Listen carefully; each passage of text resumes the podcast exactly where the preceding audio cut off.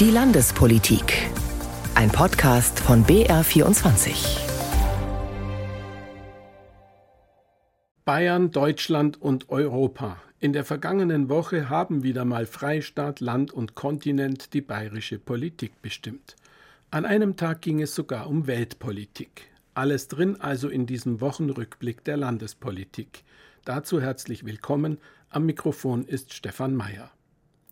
Fangen wir mit der Weltpolitik an. Bayern und China, das ist wirtschaftlich gesehen für beide Länder ein Gewinn. Politisch allerdings ist alles, was mit China zu tun hat, ein heißes Eisen. Die Stichworte lauten Ukraine-Krieg, Menschenrechtsverletzungen, Null Demokratie. Wie also empfängt man eine hochrangige Wirtschaftsdelegation mit dem chinesischen Ministerpräsidenten Li in allen Ehren und vermeidet gleichzeitig politisches Harakiri? Ganz einfach, man lässt die politischen Themen weg. Stattdessen ging es um den Erhalt von Arbeitsplätzen und Verlässlichkeit für die Industrie. Zum bayerisch-chinesischen Treffen in der Münchner Residenz Astrid Freieisen. Wenn die bayerische Staatskanzlei ihre chinesischen Gäste durch traditionelle Gebirgsschützen beeindrucken wollte, dann hat sie das erreicht. Zumindest einer der Journalisten aus dem Tross von Ministerpräsident Li Qiang konnte kaum glauben, dass wirklich geschossen wurde im Hof der Münchner Residenz. Ihm war es wenig später dann auch möglich, die Tischrede seines Regierungschefs zu hören, während deutsche Journalisten abgesehen von Kameraleuten nicht zugelassen waren, Vorgabe der Chinesen. Li Qiang sagte, wenn Bayern und China in diesen turbulenten Zeiten zusammenarbeiten, dann hätten sie großen Einfluss zum Frieden in der Welt beizutragen. Zwischen Berlin und Paris einen Abstecher in München einzulegen, war der Wunsch Pekings gewesen, sagte Ministerpräsident Markus Söder. Es gab auch andere Bundesländer, die sich einen Besuch gewünscht hätten, aber man kommt nach Bayern. Es liegt zum einen daran, dass Bayern, glaube ich, wirtschaftlich einfach mit das stärkste Land in Deutschland ist und zum zweiten, weil es sehr lange bayerisch-chinesische Beziehungen gibt, seit Franz Josef Strauß und äh, Mao. 1975 hatte Strauß China besucht und wurde dabei als erster westdeutscher Politiker von der gesamten Führungsspitze empfangen, selbst vom immer noch übermächtigen greisen Staatsgründer Mao Zedong. Damals eine Sensation. Beim Strauß-Besuch übrigens schon ein Thema, Kriegsdrohungen der Volksrepublik gegen Taiwan. Für den Hauptgeschäftsführer des Bayerischen Industrie- und Handelskammertags Manfred Gössel ist ein chinesischer Krieg ein Horrorszenario. Er ist zwar überzeugt, dass sich Bayern von seinem größten Handelspartner nicht abkoppeln wird, allerdings hätten die Firmen bereits begonnen, ihr China-Risiko zu reduzieren. Die deutschen Unternehmen, die vor Ort sind, die bayerischen natürlich genauso, die investieren noch weiter. Etwa ein Viertel davon macht sogenannt Local für Local. Das heißt, die Grenzen dieses Unternehmens, das in China haben ab von den internationalen Wertschöpfungen und konzentrieren sich voll auf China. Ein Fünftel diversifiziert bereits. Das heißt, sie suchen außerhalb von Chinas nach einem neuen Beschaffungsmarkt oder einem neuen Absatzmarkt. Vor allem der Import aus China nach Bayern boomt. Plus 15 Prozent in den ersten vier Monaten des Jahres während weniger bayerische Waren nach China verkauft werden konnten. Söder. Für uns ist aber wichtig, dass wir zum Beispiel anders als jetzt ähm, in Hamburg niemals Infrastruktur verkaufen würden. Trotzdem ist es wichtig, dass man die Chance setzt, dass man auch investieren kann in China und umgekehrt auch Investitionen bei uns stattfinden. Am Ende kommt es darauf an, was bedeutet es für den Arbeitsmarkt in Bayern, wie sichern wir damit Arbeitsplätze, nicht nur von Automobil, sondern von vielen anderen Firmen und das steht im Mittelpunkt. Für China steht bayerisches Hightech im Mittelpunkt. Am Morgen nach dem Söder-Empfang besuchte Ministerpräsident Li Qiang Siemens und BMW. Auch hier unter Ausschluss deutscher Journalisten. Man habe über künstliche Intelligenz gesprochen, so eine Pressemitteilung von Siemens. Und auch BMW-Chef Oliver Zipse, der wie sein Siemens-Kollege Roland Busch am Empfang für Li teilgenommen hatte, betonte eine enge Beziehung zu China. Zufall? Saskia Hieber, China-Expertin der Akademie für politische Bildung in Tutzing. Hier ist eine durchaus Gefahr zu sehen, dass große Konzerne ihre eigene China-Politik machen und sich nicht mehr dafür interessieren, was Nationalregierungen oder die EU in Brüssel an China-Interessen hat. Denn gerade die EU bemüht sich um eine klarere und auch härtere Haltung gegenüber China. Aber natürlich wissen wir alle, wie schwer das ist, die EU-Interessen unter einen Hut zu bringen. Gleichzeitig haben die Bürgerinnen und Bürger ohnehin wenig mit der Europapolitik am Hut. Genau da setzt die Europa-Union an. Sie selbst nennt sich die größte Bürgerinitiative in Deutschland. Das geschieht mit Vorträgen, Bürgerveranstaltungen und Informationsmaterial in 16 Landesverbänden. Insgesamt hat die Europa-Union Deutschland 17.000 Mitglieder. Der Landesverband Bayern feierte an diesem Wochenende in München seinen 75. Geburtstag. Eine gute Gelegenheit, um mit dem bayerischen Landesvorsitzenden der Europa-Union Thorsten Frank über Sinn und Zweck dieser Vereinigung zu sprechen. Also die Europa-Union Bayern steht seit 1948 für ein Europa der Bürgerinnen und Bürger. Das bedeutet, uns ist klar, wenn wir als Nationalstaaten bis ans Ende unserer Tage leben wollen, haben wir weniger Zusammenfreude, als wenn wir miteinander entsprechend für Europa uns einsetzen. Was tun Sie denn, um die Menschen auch im Herzen für Europa zu gewinnen? Da gibt es ganz viele Dinge vielen Menschen vielleicht bekannt ist, zum Beispiel, dass man Städtepartnerschaften fördern kann, weil da, wo sich Menschen begegnen, stellen sie fest, dass man auch Freunde außerhalb des bisherigen Bekanntenkreises finden kann. Und wir als Europa-Union versuchen beispielsweise mit verschiedensprachigen Ausstellungen wie ein deutsch-tschechischer Europawertewanderweg die Menschen zusammenzubringen. So waren wir beispielsweise, also ich komme jetzt aus Augsburg, da ist die tschechische Partnerstadt Liberec und in beiden Städten war diese Ausstellung und die ganzen Delegationen, die da hin und her wandern aus der Bevölkerung, die helfen schon mal das Verständnis in dem Fall zwischen Augsburgerinnen und Augsburg und Liberezerinnen und Liberezer hinzubekommen. Solche Dinge beispielsweise. Nächstes Jahr sind ja wieder Europawahlen. Und wie lautet da die Hauptbotschaft von Ihnen an die Wählerinnen und Wähler? Also ganz platt formuliert könnte man sagen, es ist doch immer besser, gemeinsam zu feiern, als aufeinander zu feuern. Und welche besondere Rolle spielt der Freistaat Bayern in Europa? Der Freistaat Bayern hat aus meiner Sicht ein ganz großes europapolitisches Gewicht. Also nicht nur, weil es ja eine bayerische Botschaft in Brüssel gibt, sondern weil wir natürlich als großes, starkes Bundesland mitten in Europa liegen und daher auch sinnigerweise mit ganz Europa und sogar der ganzen Welt vernetzt sind. Es ist ja kein Geheimnis, dass momentan Europa nicht so sehr in den Schlagzeilen ist, also oder bei den Menschen auch in der Diskussion ist, wie vielleicht zu der Zeit, als es diese Geschichte rund um Manfred Weber gegeben hat. Die Frage einfach, was bringt den Menschen denn dieses gemeinsame Europa? Frieden. Schlicht und einfach. Thorsten Frank war das, der Vorsitzende der Europa-Union Landesverband Bayern. Begonnen hatte die politische Woche in München mit einer Sitzung der CSU-Parteigremien. Mit dem Regierungsprogramm für die Landtagswahl am 8. Oktober auf der Tagesordnung. Parteichef Markus Söder nutzte die Pressekonferenz dann auch gleich, um eine Breitseite gegen Hubert Aiwanger auszuteilen. Wegen dessen, Sie erinnern sich, die ganze Woche über heiß diskutierten Auftritt bei der Demonstration in Erding. Ein klares Zeichen, dass die CSU im vor uns liegenden Wahlkampf auch ihren Koalitionspartner, die Freien Wähler, nicht schonen wird, sagt BR-Landespolitikchef Achim Wendler. Markus Söder hat lange geschwiegen zu Hubert Aiwangers Auftritt in Erding. Die schweigende Mehrheit müsse sich die Demokratie zurückholen. Das öffentlich zu rügen hat Söder CSU-Parteifreunden überlassen, mehr als eine Woche lang. Jetzt ist Schluss damit. Ich bin weder ein Gaudibusch noch ein Marktschreier, sondern ich will alle dabei haben. Den Namen Hubert Aiwanger nennt der CSU-Chef nicht, aber er lässt auch keinen Zweifel daran, wem seine Kritik gilt. Man darf nicht wegen jeder schnellen Stimme den politischen Anstand verlieren. Wichtig ist, sich nicht anzubiedern, denn wer kopiert, der verliert. Mit schönen Grüßen an den Koalitionspartner. Damit ist nun klar, die Zeiten der Harmonie zwischen CSU und Freien Wählern sind vorbei. Eigentlich ja schon seit Erding, aber spätestens jetzt, seit der Vorstellung des Wahlprogramms gilt, kein harter Wahlkampf wie gegen die Grünen, keine Absage an die Koalition mit den Freien Wählern, nein. Unser Ziel ist, die Bayern-Koalition fortzusetzen. Aber klare Abgrenzung. Kann auch sein, dass es sehr viele Leute gibt bei den Freien Wählern, Wählerinnen und Wähler der Mitte, die sagen, vielleicht interessiere ich mich jetzt doch mehr für die CSU. Das werden wir sehen im Laufe des Wahlkampfs. Für diesen Wahlkampf ist die CSU nun auch inhaltlich aufgestellt. Einstimmig hat der Parteivorstand das Wahlprogramm beschlossen. Titel In Bayern lebt es sich einfach besser. Da ist alles drin, was Bayern braucht. Die Schwerpunkte liegen in der Familien- und Sozialpolitik. Das bayerische Familiengeld, das Pflegegeld, beides soll weiterlaufen. Genau wie die kostenlose Meisterausbildung. Außerdem mehr Polizei für Bayern, mehr Betreuungsplätze und, Achtung Neuigkeit, ein 29-Euro-Ticket für Schüler. Wir kümmern uns um die kleinen Dinge.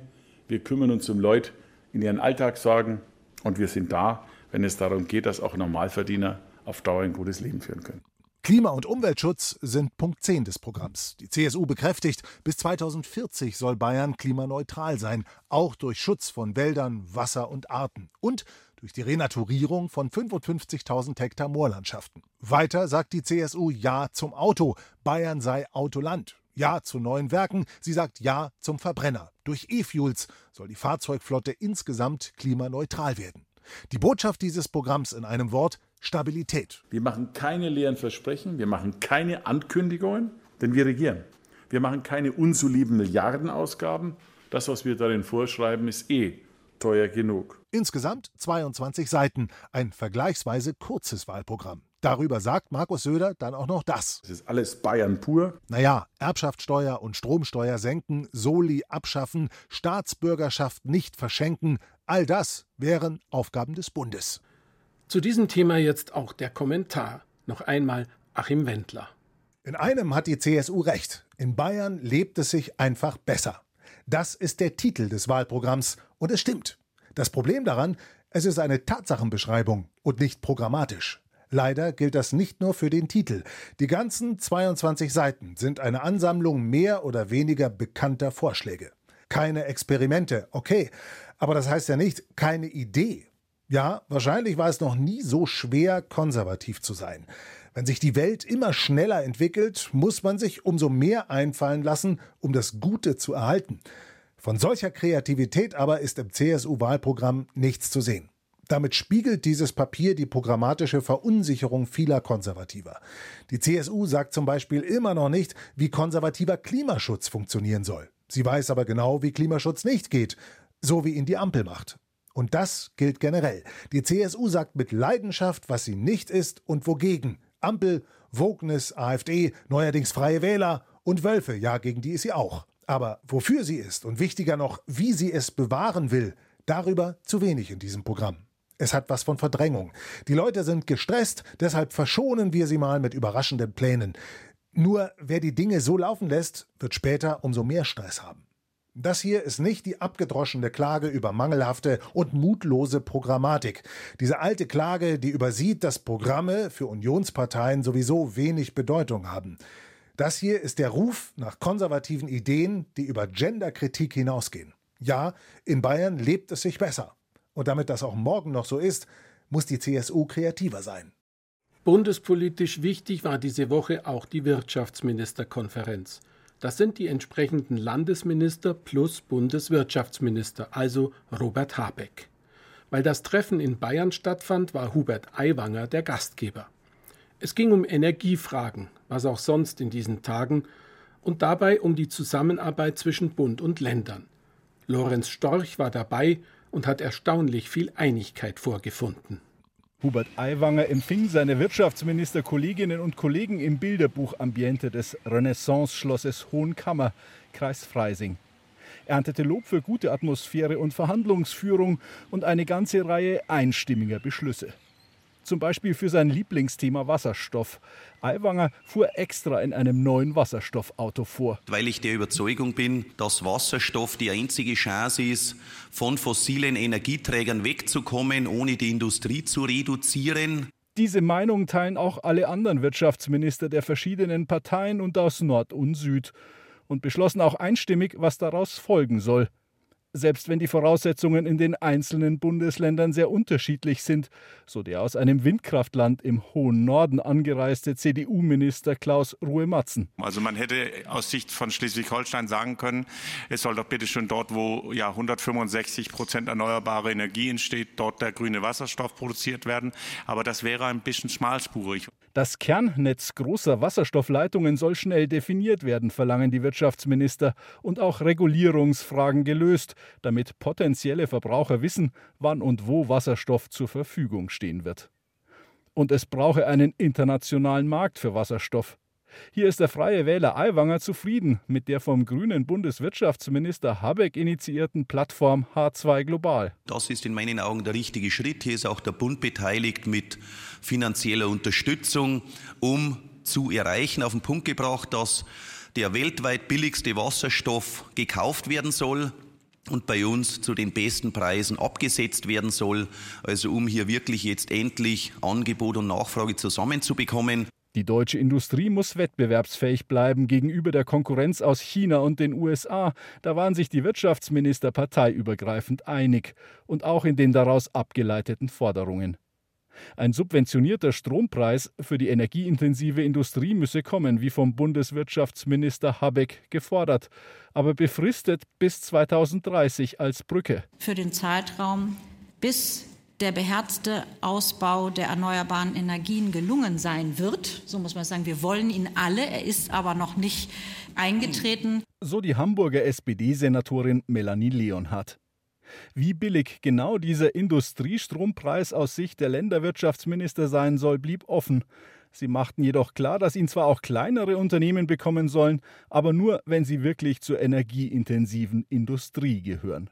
Bundeswirtschafts- und Energieminister Habeck, der ebenfalls nach Bayern gekommen war, lobte die konstruktive Atmosphäre. Anders als sonst in politischen Gesprächen beziehen sich die Kollegen aufeinander, versucht man eine gemeinsame Lösung zu finden und man denkt quasi gesamtstaatlich. Also man weiß schon, dass man bei all den Debatten über Netzentgelte, Industriestrompreise, Produktionskapazitäten nicht das eine gegen das andere ausspielen kann. Wir sind am Ende eine Volkswirtschaft, ein Land. Wir müssen uns schon gegenseitig unterstützen. Viele der gemeinsamen Forderungen der Wirtschaftsminister richteten sich jedoch an einen, der bei ihrer Konferenz nicht dabei war. Bundesfinanzminister Lindner von der FDP der im Haushalt das Geld zum Beispiel für den Industriestrompreis vorsehen müsste. In den Diskussionen mit ihm haben seine Wirtschaftsministerkollegen Habeck den Rücken gestärkt. Momentan kämpfen sich Menschen und Natur hechelnd durch eine Hitzeperiode. Da ist es nicht von weit her geholt, darüber nachzudenken, ob das Wasser knapp werden könnte. Grund genug für die bayerische Staatsregierung, die Grundwasserversorgung im Freistaat im Rahmen eines runden Tisches auf den Prüfstand zu stellen. Was dabei herausgekommen ist, sagt Ihnen Anton Rauch. In Bayern wird es keine Privatisierung des Wassers geben. Tiefengrundwasser soll stärker geschützt werden und Bayern bekommt im nächsten Jahr einen Wassersend. Das sind drei Punkte, die Ministerpräsident Markus Söder zum Schutz des blauen Goldes Wasser genannt hat nach dem runden Tisch mit vielen Unterpunkten, aber einem Ziel. Das Wichtigste ist aber, die Versorgung mit Wasser auf Dauer zu gewährleisten für alle Regionen und für alle Bürger und für alle Nutzungsmöglichkeiten. Es gehe darum, Wasser besser zu speichern, zu verteilen und zu schützen. Auch Fernwasserleitungen für Wasser aus dem Bodensee nach Franken soll es geben. Einen regelrechten Ring durch Bayern, neben den 3600 Entnahmestellen, die über den Freistaat verteilt sind. Umweltminister Thorsten Glauber. Diese Fernleitungssysteme wollen wir im Prinzip wie eine komplette Spange komplett am Ende schließen. Diese Spange, schon später vom Bodensee gedacht, über Genderkingen bis rauf nach Unterfranken, dann am Ende den ersten Step. In einem zweiten Schritt soll diese Fernwasserleitung als Reserveabsicherung Unterfranken und Oberfranken verbinden und über die Oberpfalz nach Niederbayern führen. Es wäre eine Spange und über die Donau sogar ein Kreis als Zukunftsprojekt, als Teil der blauen Infrastruktur. Daneben wird die Staatsregierung fürs Wasser sparen. Verbote soll es vorerst keine geben, auch nicht für Swimmingpools.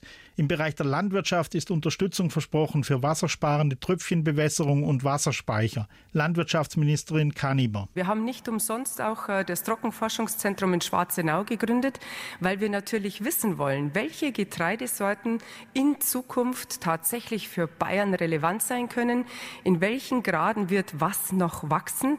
Und da kann natürlich am Amaranth eine Rolle spielen, Quinoa. Das soll natürlich am besten aus Bayern kommen. Aber auch da kann ich nur sagen, das sind wirklich Ansätze, die entscheidend sind. Ob Landwirtschaft, Brauereien oder Industrie, sie alle dürfen sich auf einen Wassersend einstellen, der nächstes Jahr kommen soll. Also eine Gebühr für das Abpumpen von Grundwasser. Doch dafür müssen erst die Voraussetzungen geschaffen werden, so Umweltminister Glauber. Wir werden im Prinzip ein digitales Wasserbuch und auf die digitalen Wasserzähler umstellen. Und zwar äh, wirklich im Rollout. Das muss vonstatten gehen, um am Ende auch dann neben den Wasserbilanzen auch den Wasserzent letztendlich auch einführen zu können. In Arbeitsgruppen sollen die Ziele des runden Tisches weiterverfolgt werden. Der Fraktionschef der Grünen im Bayerischen Landtag, Ludwig Hartmann, kritisierte den runden Tisch, an dem er nicht beteiligt war, als Wahlkampfveranstaltung. Wir brauchen dringend ein bayerisches Wassersicherungsgesetz, das umgreifend ist und von vielen Maßnahmen zusammenbringt.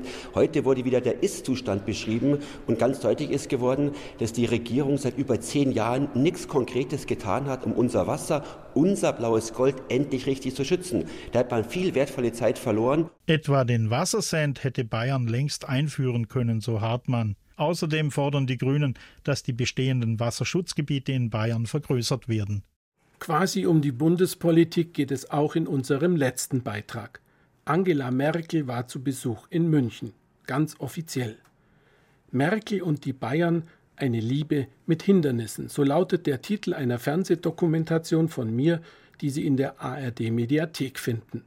Das Verhältnis zu den Bayern reicht jedenfalls so weit, dass die Ex-Bundeskanzlerin jetzt den Bayerischen Verdienstorden bekam. Julia Kammler war beim Festakt dabei.